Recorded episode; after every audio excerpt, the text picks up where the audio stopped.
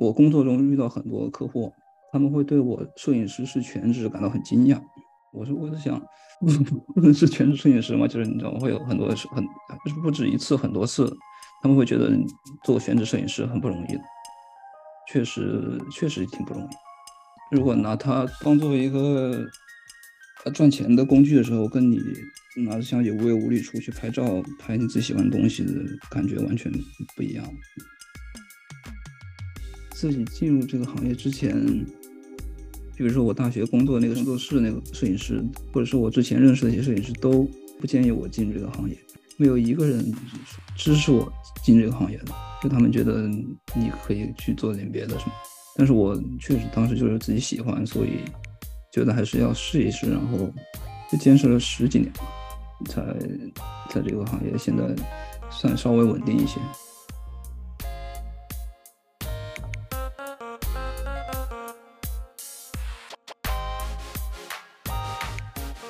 Hello，听众朋友们，大家好，欢迎收听这一期的世界 On Air，我是卓贤。最近一组名为《十戒》的摄影作品给我留下了很深刻的印象。这十张照片在纽约大大小小的角落，以西方食物油画的风格拍下的，却是包括生肉、春联、麻将等的中式元素，视觉冲击可想而知十分强烈。这组作品的摄影师叫龚成，工程来自湖南，二零一九年在纽约视觉艺术学院硕士毕业，目前在纽约成为了一名全职摄影师。我跟工程聊了一下在纽约从事摄影工作的体验。以及他在纽约学习艺术摄影创作的思维碰撞。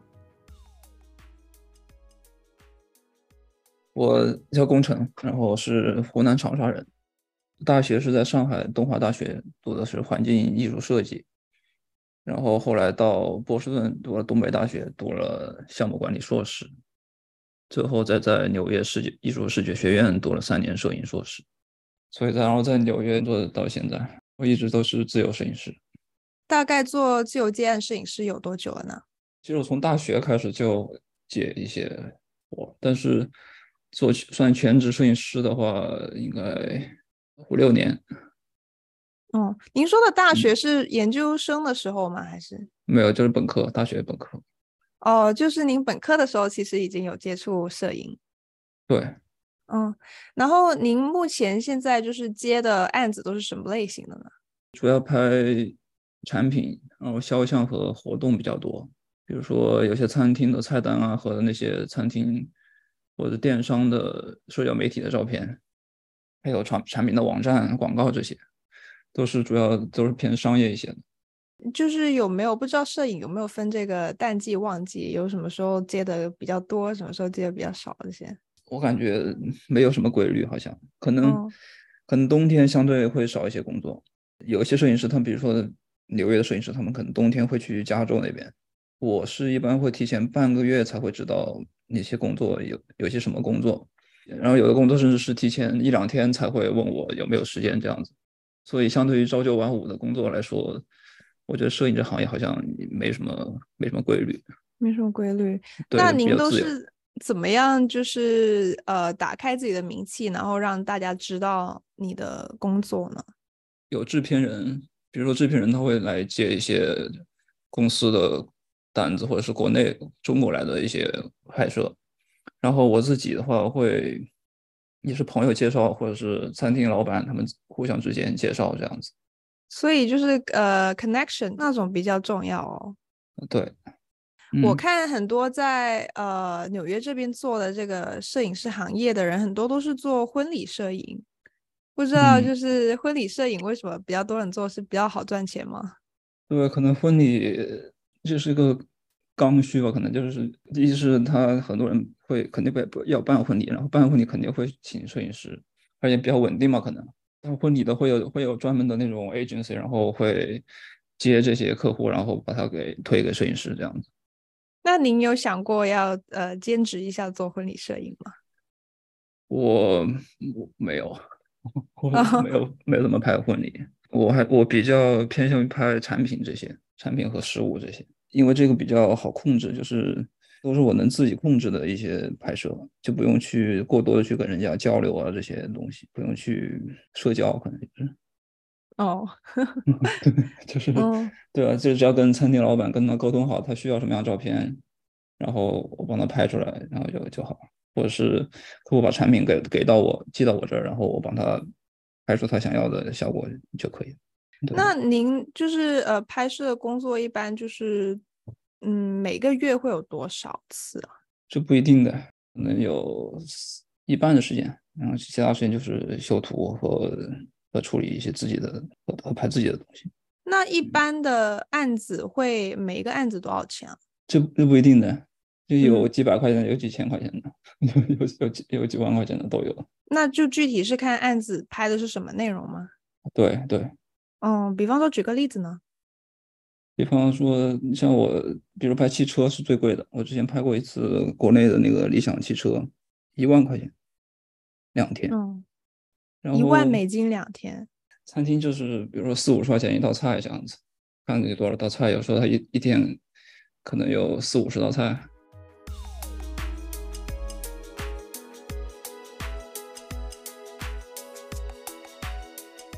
好，那我们就再讲回一下您的过去的经历哦，因为呃，您提到您过去是在中国念的大学嘛。那呃，研究所才到这边来念，那是呃，为什么会想要说来美国这边念研究生？我大学是学设计专业的嘛，就知道美国这边艺术方面是很强的。其实大学时候就一直在准备英语这些，然后想来美国。之前一直没确定好具体来读什么，然后我当时想出来学摄影，但是家里面一直反对。现在大学毕业先工作两年，然后但是还是觉得就是。应该要出来，然后不然就挺遗憾的。就出就先按家人的那个意愿，先来这边读了管理。但我来读了管理之后，发现我还是一直在拍照。当时在波士顿甚至把那个呃公寓的客厅改成了摄影棚，那个然后接一些当地留学生的活什么的。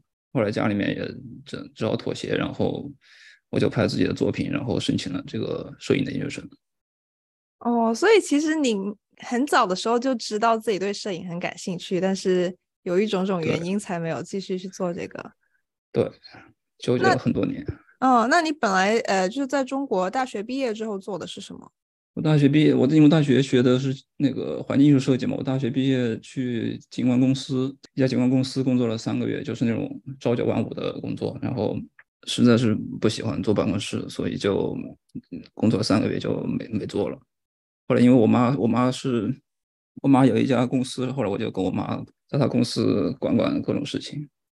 在这边读了这个摄影，然后毕业之后，有没有觉得这个是真的适合自己的一份工作内容，一条道路？暂时来说还还挺好的，比较自由，相对比较自由。然后这些年慢慢也积累一些客户，然后就还算比较稳定。然后您提到您很早就已经对摄影感兴趣嘛？那是最有没有记得最开始是什么让你产生这样的兴趣？因为我大学有两门摄影必修课，那个时候是这个原因，然后我才有了自己第一台相机，然后是因为那个摄影课，然后才开始接触了摄影。摄影当时那个摄影老师也对我的拍的东西也评价挺高的。然后甚至他当时劝我要不要改行做摄影，但是我当时完全不了解这个行业，所以也只是就把它当兴趣。然后所以大学四年就除了完成专业课以外，我其他时间基本上都在拍照。但是呃那时候就主要就是拍一些呃人文啊、上海的街头小巷这些东西。所以大三的时候就经过同学介绍，我去了一家上海的一家商业摄影棚，然后当助理。然后才开始接触商业摄影这一块，然后当时那个那个摄影师是主要拍杂志啊，我们会去到各种明星或者艺术家家里面拍肖像和空间这些东西，对那个照片要求很高嘛，所以然后然后我才对这个商业摄影有了呃进一步的认识，所以就一直在拍，然后也学很多东西，然后就开始自己接一些商业的活。嗯，对，所以从所以从大学大三开始，我也开始接一些自己的活。嗯、呃，您还记得您第一台相机是什么吗？记得五 D 五 D 二。哦，所以一开始就用佳能。佳能五 D 二，对，那台相机，因为我一直带着，然后去自习室也带着，然后有一次看书看着看着睡着了，等我醒来之后，就把相机忘在那个自习室了。我第二天想拍照，然后找找相机，才想起来那相机放在自习室了，再回去就没了。哦，然后哭，我当时我当时哭了一通宵，我一通宵没睡，坐在坐在那个自习室外面。然后第二天早上告诉我妈说相机没了，我记得特别清楚。嗯，她也不愿意帮我再买了，所以还挺伤心的。后来是我妈的一个朋友看我那么喜欢摄影，他帮我买了一台，买了我第二台相机。第二台相机是什么？哦，不对，我第一台相机是四零 D，后来那个阿姨给我买了一台五 D 二。哇，那阿姨还蛮出手，还蛮不错。对对对，阿姨帮我升级了一些东西。那那你现在最常用的相机有哪些？我现在还是用佳能。嗯，还是用佳能。对，现在用佳能 R 五。嗯。然后我拍我自己的拍艺术类的作品用哈苏。嗯，中画幅的相机，它那个像素会高一些，然后所以印照片印出来会会印很大的照片。那您您提到，其实您最开始的时候接触了一些商业摄影嘛，然后您过来这边念这个、嗯、呃视觉艺术的时候，嗯嗯，不知道选专业的时候有没有选的可以比较细，比方说选什么纪实摄影啊，还是说其他商业摄影？嗯有没有，没有，它摄影主要分两类吧，嗯、一类就是 MFA，就是艺术类的摄影；嗯、第二类就是商业摄影。比如说，像我们学校有三个专业摄影，一个是就是我这个 MFA，然后另外两个是一个是 Fashion Photography，一个是 Digital Photography。那两个是偏商业的，但是有一年。哦。就一年时间，我这个是两到三年。如果大学是摄影专业的话，就是两年；但是我大学不是摄影专业，就是三年，多了一年的基础课。那选选 MFA 是什么考量？为什么没有选另外两个？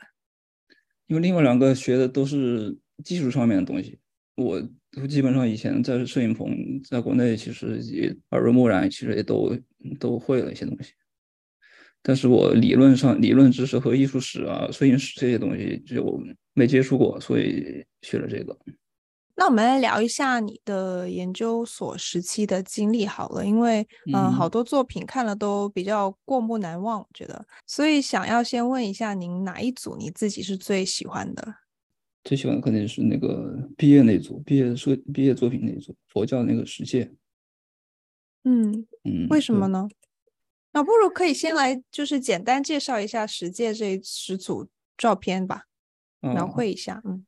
这这张照片就是就是每一张就是来介绍佛教的一个戒律，花了呃一整年的时间，基本上就是一个多月拍一张，从选道具，然后选场地，然后到拍摄，呃一个月一张。我是以中国的食物为主体，和西方的环境结合起来，然后来表现我对佛教的世界的一个理解，也用它来表达东西方文化的差异吧。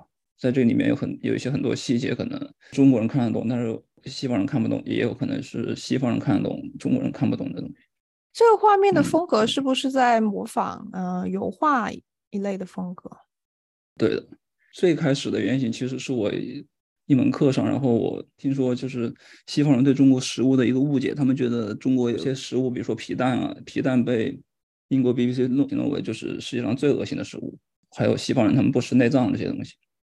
但是最开始我是想把中国的食物把它拍的漂亮一些，只把它拍的美，所以我最开始就只是把单纯的把买一些内脏啊或者是皮蛋这些东西把它放在那儿，然后打光把它拍的很美。我当时一个老师就说，你应该可以看看静物油画，然后可以模仿一下那个油画的那些布局，然后来拍这些食物。所以就有了第二组那个盛宴那组那六张照片，就是我会模仿西方那个油画风格，然后把食物摆的像油画一样的，然后打光也像油画一样的。但是那组照片还只是只是一个好看，它也没有什么内涵，或者说它一个主主题在里面。所以我就想到用佛教的世界，因为我家我家人信佛，所以我就想用这个主题来表达的这些想法。对，所以其实从你最开始的构思到它真正呈现出来，这个 concept 经过了很多的调整。对，然后我看到其实十组都分别在不同的地点嘛，这个地点的选择背后有没有什么一些有趣的故事？就为什么分别选在这些不同的地方？因为每个环境背景都跟那个戒律有一些关系，可能应该是说，比如说第一张戒杀生，我就是找的屠宰场，就一个穆斯林的屠宰场，但是当时我找这个屠宰场，可能找了半个月才找到这家他允许我拍摄的。有的因为不理解你为什么要你要干什么，或者是你要你要在他们那儿做什么，很多人就是直接都不让我进门。终于问到最后这一家，然后他才说。啊，那你可以哪天你过来拍就是了。有一张那个借望语，那家我本来是找的长岛的一家那个废弃了几十年的精神病院，然后我本来是想去那个楼里面拍的，嗯，但是那个楼其实其实平时是有人可以进去，他们虽然说是被封闭，但是有可能有一扇窗，它是被人家砸开了，其实是可以进去的。它还保留了以前的病床啊，还有一些那种设备还在里面。就很挺酷的，平时会有年轻人什么会进去涂鸦啊，或者在里面拍照什么的。其实，但是他其实是不让进的。但是我因为我之前去过，然后以为可以进，所以想在里面拍一张拍这张借望语，结果是被举报了，被路人那经过的路人看我们两辆车，然后在那抬东西往里面抬东西，他不知道他不知道我们在干嘛，就报警了。然后警察过来给我全，我刚把东西搬进去，他也把我叫我们把它全部搬出来，给我们开了罚单，然后。还一个月之后还上庭，哦，所以那张照片其实我那张开了张罚单进来，罚单我把它拍的那个照片里面在那个桌子前面，在地上，所以最后就直接只能在外面那张楼外面匆匆那个两天就很快把它拍完，然后然后一个月之后我上庭，法官当时都觉得挺好挺好笑的，就说就是感觉其实你们不用来。哦，我什么我什么也没说，然后他就让我们让我们走了。我们当时因为当时我交了很多朋友，帮我有五六个人，我们都一起到了法庭，等了一一整天，从早上去等到下午，等到三四点钟，然后才让我们上去。然后我们什么也没说，他就让我们走。那最后的结果是有没有罚钱什么的？没有罚钱，什么什么也没有，哦，什么也没有，就走个程序。嗯，对，完全走个程序。法官都觉得很好笑，就是感觉你你们为什么要来？你们其实就法官都在笑，在笑我们。我也不知道，我也第一次碰到这种事情。所以要上庭的理由是什么？就是我们进了不该进的楼，就是 trespassing 吗？对。哦，所以 还蛮蛮蛮有趣的。呃，嗯，但你刚才说到。就像有一些在室外的可能还比较我比较好理解，但是在室内的那些，你是怎么样说服他们说借这个给你？比方说那个里面有个有个鸡笼，那个那个是屠宰场吧？对，那个屠宰场。就你你有就是给那个场地的老板一些就是人情费用什么的吗？那几只鸡是我在他那儿买的。哦，就是还是有一定的交易关系。嗯，对，然后最后多给他二十块钱，好像是什么的。因为因为其实我在那拍摄并没有影响他做生意，我只是在他那个呃养羊的那个那个仓库里面拍的，并没有影响他前面的生做生意。然后室内还有那个啊，有个佛在后面那个，对，那个是曼哈顿的一家餐厅哦，在中城的一家餐厅，那家这个我也是我联系了很多次，我大概发了十几封邮件，打了打了很多电话哦，联系各种联系，然后。最后他们才同意让我在他们他们十一点开门，最后同意让我，但他们九点钟就会有工作人员去搞卫生什么的，所以同意我九点钟去，然后十一点开门之前把它拍完，然后就给我两个小时。所以这张这桌子是我自己抬过去的，我从工作室拿过去的。我对我现在工作室把这上面东西都摆好，摆了两天，就是把每个的具体的位置全部摆好，然后每一个部分拍好照片，然后当时是四个朋友跟我一起。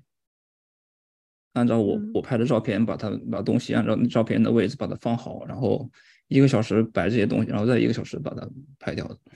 那那这个有有给老板什么呃交换的吗？还是他就完全善意为之？哦，这么好。对对对，他其实他餐厅到到半夜是夜店，我就觉得这个，因为他一家是这个如来佛，另外一家是千手观音，我觉得这个。挺冲击的这种文化冲突，就是在佛像面面前喝酒吃肉还蹦迪这种，我觉得挺不可思议的。哦，对对对，哦，我看见还有一个是洗衣房，洗衣房那个有容易拍到吗？啊，这个我也是找了很多很多家洗衣房，嗯、这个会影响他们做生意嘛。然后最后是找了一家，这家是二十四小时营业的，老板跟我们说，你们你们可以晚上一点钟来，这里没什么人。我凌晨一点钟去排，排到第二天早上四五点、五六呃五六点，但是我发现其实三四点钟还有人在洗衣服，就是就是挺有意思。这个中国老板，这这这些中国人，嗯，比较好沟通，对吧？对，他挺好沟通，他人挺好的。但是我那我也是问了很多家，把把 Queens 这边洗衣房基本上都跑都跑了个遍，基本上。哦，还有我看见还有一张是在一个警车的前面，啊，那个有困难吗？警察不会就觉得什么？没困难，这个因为我学校教学楼旁边就是警察局，哦，okay. 然后我本来是想去警察局里边拍的，但是我老师说这不可能，嗯，但是正好后来发现旁边这个街边停的这辆这辆警车是一直停在这儿的，然后这个被偷的自行车它也是一直绑在这儿的，所以我说，哎，那这个地方挺好的，然后就选了这个地方。您提到就是说您还就是比较抗拒人际沟通这样的那。当时去做这个作品，有一年的时间，要很多的打电话，很多的踩点啊，嗯、这些有没有特别困难？嗯，因为我有个制片人朋友，她是个女生，嗯，去跟人家、跟老板去沟通什么的，他会跟我一起。那女生比较好说话，哦，中国的女生和女孩特别，我觉得好像这边人好像比较接受一些。像我跑过去，人家不知道你要干什么。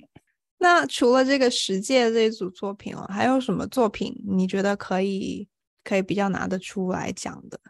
像那个的 USO 那个还蛮有意思的，那背背后是怎样的考量啊？那个是以前摄影师上有个 Beck 夫妇他们拍的那个，他们那时候用大画幅拍的那个这个水塔，然后我就想借鉴他们的那种方法，然后。这水塔好像只有只有美国有，中国没有这样的水塔，而且这边的水塔都特别特别大，而且每个每个镇它都有一个水塔，而且他们还都不一样，我就觉得就是这个东西挺酷的，所以那时候我就在谷歌谷歌地图上把它把它选成那个卫星的模式，然后在谷歌地图上找这个水塔的这个样子，在白天去看那个水塔的样子，然后晚上再去拿手拿手电筒。拿个很亮的手电手手电筒，然后长曝光，把那个水水塔扫一遍，所以它才会呈现这种蓝色。哦，我就感觉晚上看就像飞碟一样。就是我对这种水塔，还有什么水表、电表这些东西，还有消防栓，我曾经还拍过消拍过一段时间消防栓。对这些安静的东西、静这种物体比较感兴趣，好像。嗯，我发现您的很多作品的环境都是非常黑暗的，然后有一个灯光照亮着一个主体，就是比较算是您的风格吗？我、嗯、可能是就是这，好像我也不是故意这样的，就是比较喜欢这样子，好像就拍着拍着就变成这样子。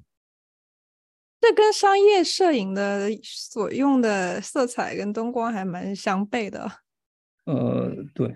商业摄影就不是自己想怎么拍就怎么拍，那完全得根据客户的要求。客户给你发参考图，说我想要这样的，然后你那你就得给他拍成那样，所以完全不一样。那除了刚才我们聊到这几组，你自己还有什么特别喜欢的作品吗？我现在在拍的这组照片，我呃我挺喜欢，倒霉风还没、嗯、还没还没拍完，我拿。中餐的那个食谱的原材料，然后拍的照片，然后我自己画画的油画的一个简单的一个背景，拿它的原材料在前面摆出来，然后拍的一组。现在是正在进行中的。现在拍了五张，算是自己兴趣爱好拍摄而已嘛。嗯，对。Oh, OK。然后呃，不知道您自己内心是怎么思考，就是关于保持自己的兴趣爱好这方面的拍摄跟商业拍摄。这两个范畴，您是怎么有没有说？因为现在更多的去接触商业拍摄，所以嗯，对另外一个的时间少了，或者说怎么平衡这两个东西？会很少有时间去拍自己的东西。现在像读书的时候，没有不会有那么大经济压力什么这些，然后嗯，就会可以全神贯注的去想这个东西怎么拍。但是现在有了家庭，有了生活这些东西。要很安静的去想拍的东西挺难的，所以现在就是是会突然来一个想法，或者这张下一道菜，下一张照片要怎么拍这样子，不会说去很多时间去翻资料，或者是去去找东西，然后去拍东西。那现在是呃商业拍摄的工作压力会比较大吗？呃，工作其实没什么压力，没有工作 才会 养家糊口的压力比较大。嗯，对对对。您您的小孩现在多大呀？刚满月。哦，刚满月这么小哦。嗯，嗯哦，就完全完全不一样。他出来之后，我的想法就会想要。要给他好的生活，给他，你不是不是一再像以前一样一个人，就是能吃好吃饱喝足就就可以了。要为小孩以后上学啊什么这些都要想。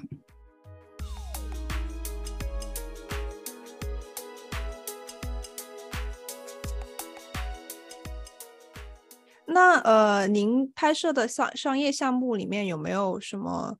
呃，自己一些比较喜欢的项目，或者说很有成就感的一些项目，一个是那个理想汽车嘛，因为它是当时在纽约上市，然后他们他们运了一辆理想汽车来纽约，那是美国唯一一辆中国产的汽车，当时难度也挺大的，因为我之前那也是我第一次拍汽车的这种广告，所以也做了很多准备，大概前前后准备了半个月。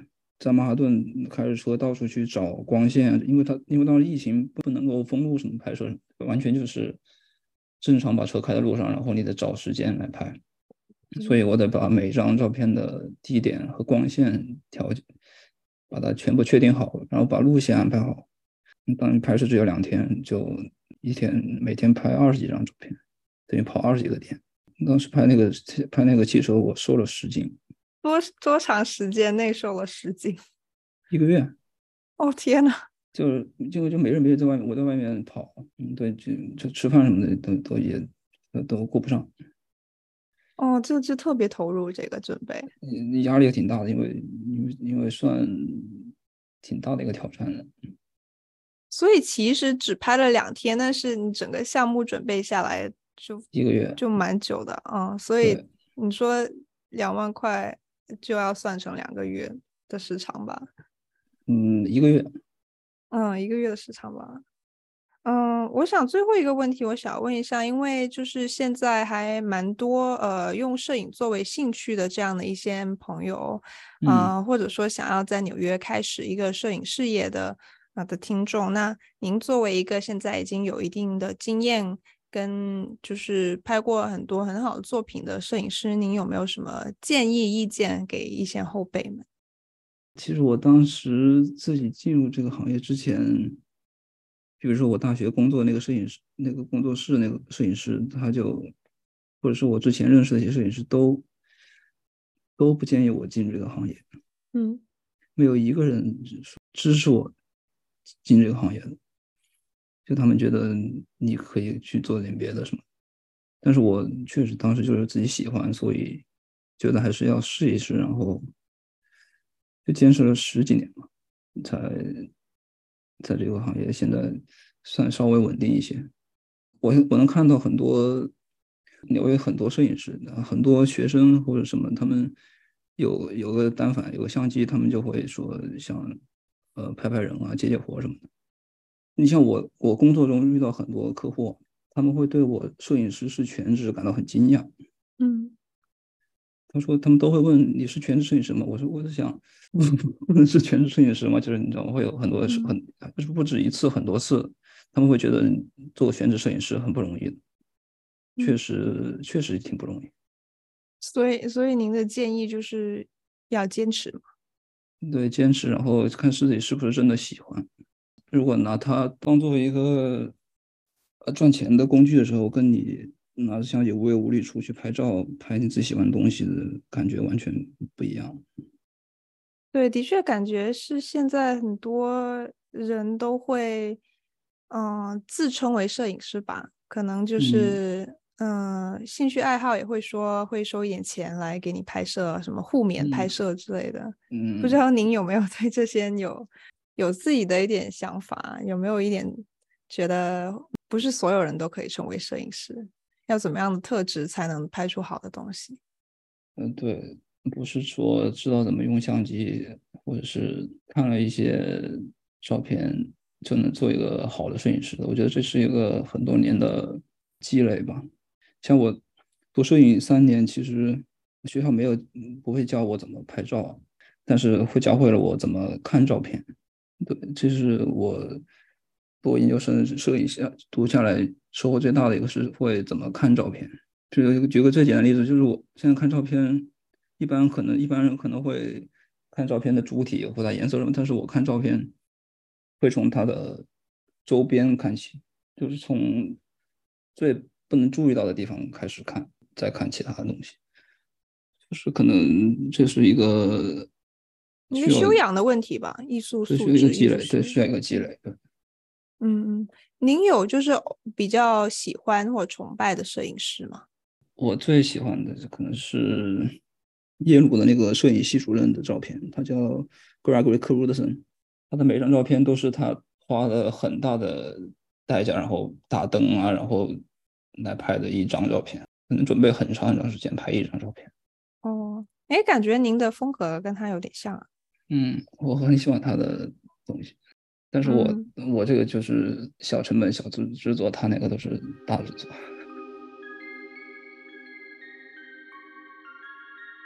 节目结束之前，想要提醒大家，世界 On Air 播客目前在 Apple Podcast、Google Podcast、Spotify、Breaker、Pocket Casts、Radio Public 均可收听。欢迎在各平台追踪关注我们，及时获取节目更新通知。每周二在世界新闻网和各大播客平台与您不见不散。